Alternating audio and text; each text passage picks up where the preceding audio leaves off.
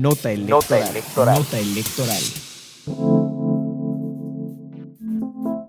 Con el fin de ofrecer información sobre las actividades del INE para garantizar el voto de las y los mexicanos en el extranjero, así como promover la cultura cívica y concientizar sobre la importancia del voto, el INE llevó a cabo un encuentro con un grupo de jóvenes mexicanos que radican en Estados Unidos, conocidos como Dreamers.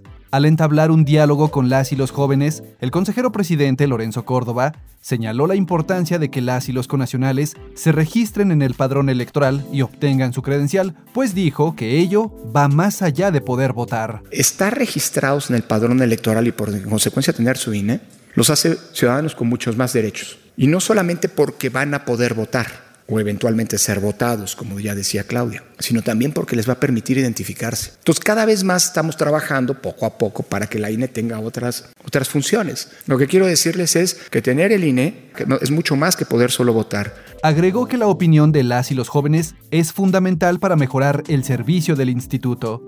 Por su parte, la consejera Claudia Zavala destacó que el INE continúa trabajando para perfeccionar la credencialización y así reforzar el voto extranjero. Además, recordó que este primero de septiembre inició el registro para el voto desde el exterior en las elecciones de gubernaturas del próximo año en Coahuila y Estado de México. Ahora nosotros estamos trabajando en un proyecto que es muy significativo porque justamente los derechos políticos que tienen las y los mexicanos no se cierran a la posibilidad de votar.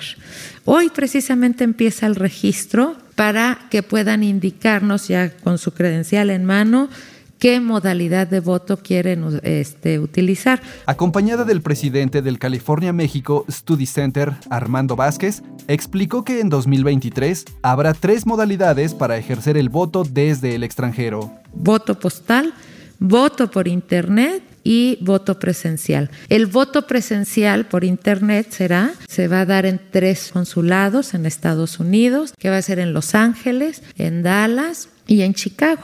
Así que si no se registran en alguna de las modalidades, ese día van a poder, si ya tienen su credencial, por supuesto, ese día podrían ir a cualquiera de esos tres consulados a emitir su voto. Consideró que el INE, en compañía de la juventud, enfrentará los nuevos retos y construirá procesos para un mejor país desde cualquier lugar donde estén las y los mexicanos. Conoce más en votoextranjero.mx y en centralelectoral.ine.mx. Nota electoral. Nota electoral. Nota electoral. Central Electoral.